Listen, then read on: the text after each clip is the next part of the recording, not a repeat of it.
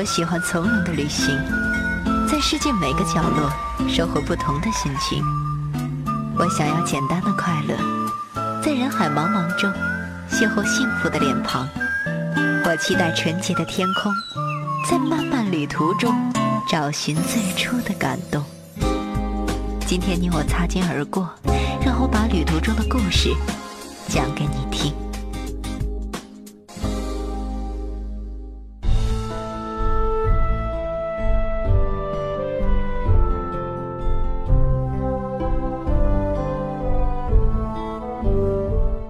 欢迎回到边走边看，舒阳为您讲述作者谢田笔下的一步一世界，走过他眼中最美的世界遗产。我们今天寻味古中国，去追忆三山五园。园林一物，就其本质而言，无非是以山水、建筑、植物这四个元素，附之以道路装潢，做出一个建筑艺术品。世界上共有三种园林体系，中国园林是其中一种，讲究的是用自然来营造意境。颐和园作为中国园林的代表，在这一点上做得出类拔萃。我们说意境，往往想起苏州园林的小桥流水和一步幻景，那确实是意境，也可以很美。但是苏州园林小，限于规模，顶多借个景。造不出大意境来，而颐和园是真正的大意境。它最初是乾隆为了庆祝其母重庆皇太后，也就是电视剧《甄嬛传》里的女主角六十大寿而兴建的。为了表达祝寿的意义，乾隆下令，园子的设计必须能表达福寿的意境。负责设计的是样式雷的掌门人雷廷昌。他技艺虽高，但是要设计出让皇上满意的效果，可不是件简单的事儿。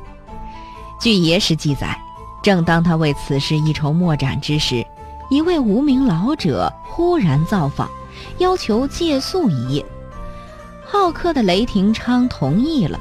次日，老者离开之时，从兜里拿出一个寿桃，放在了桌子上，当做谢礼。这时，恰好有只蝙蝠飞进了房中，围着寿桃上下飞翔。这样一个情景，一下子让雷廷昌来了灵感。他拿出图纸，在上面写下了“桃山水泊，仙福捧寿”八个大字。于是，昆明湖被设计成了一个寿桃的形状，而万寿山则好似一只蝙蝠。如果我们可以找到颐和园的卫星地图，再把南北方向调一下个儿，就可以清晰的看到，整个昆明湖就是一只巨大的寿桃，而万寿山则像一只蝙蝠一样趴在下面，如同捧着寿桃一样。当年的太后老佛爷也许看不到卫星地图。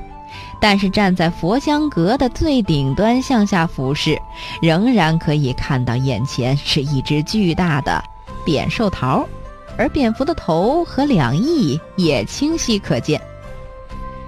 这是古人伟大的艺术设计，完全值得后人学习甚至膜拜。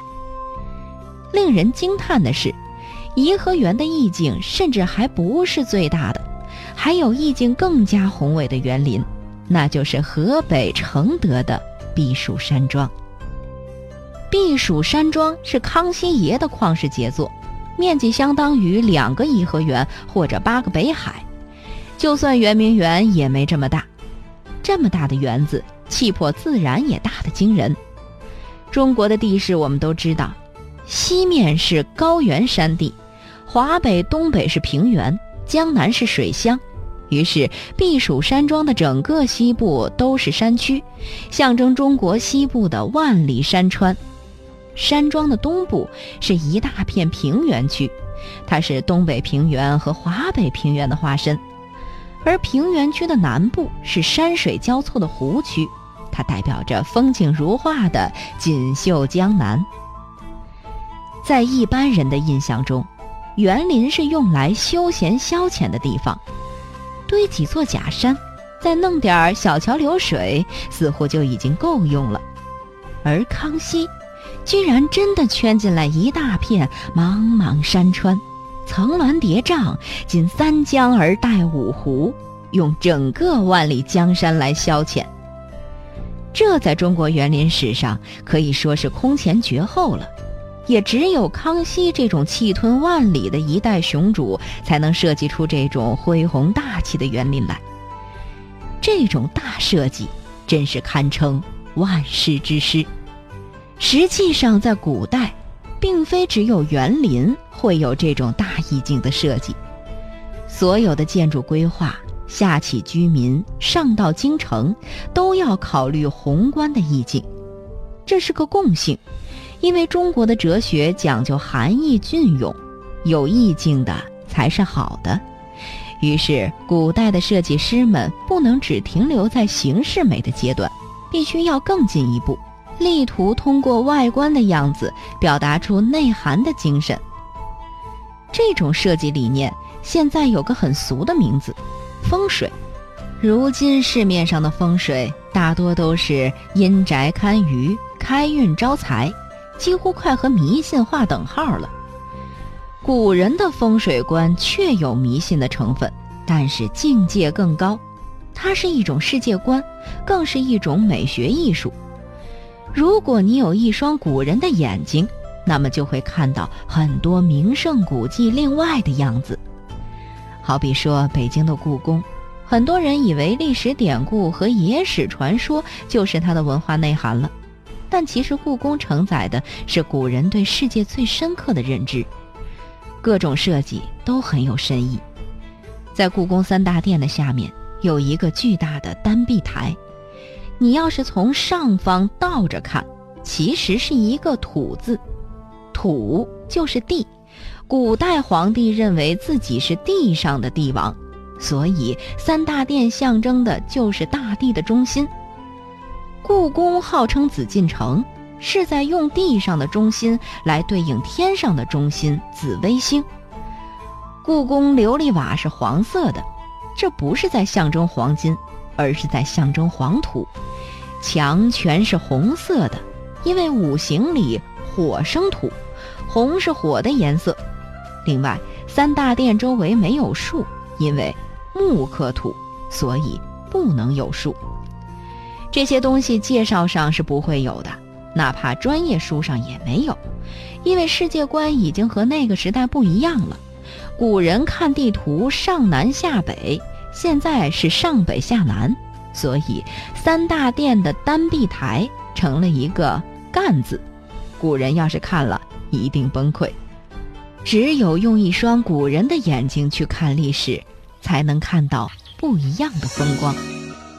舒阳的互动方式，欢迎您关注微信平台“边走边看”的舒阳，舒是舒服的舒，阳是飞扬的阳。微博平台欢迎关注舒阳 CRI。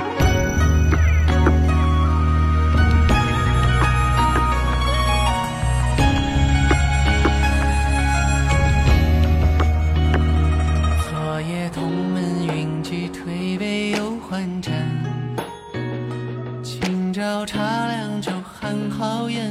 笑谈，半生泪尽途人，悲问完美有谁看？隐居山水之间，是与浮名散。湖畔青石板上一把油纸伞，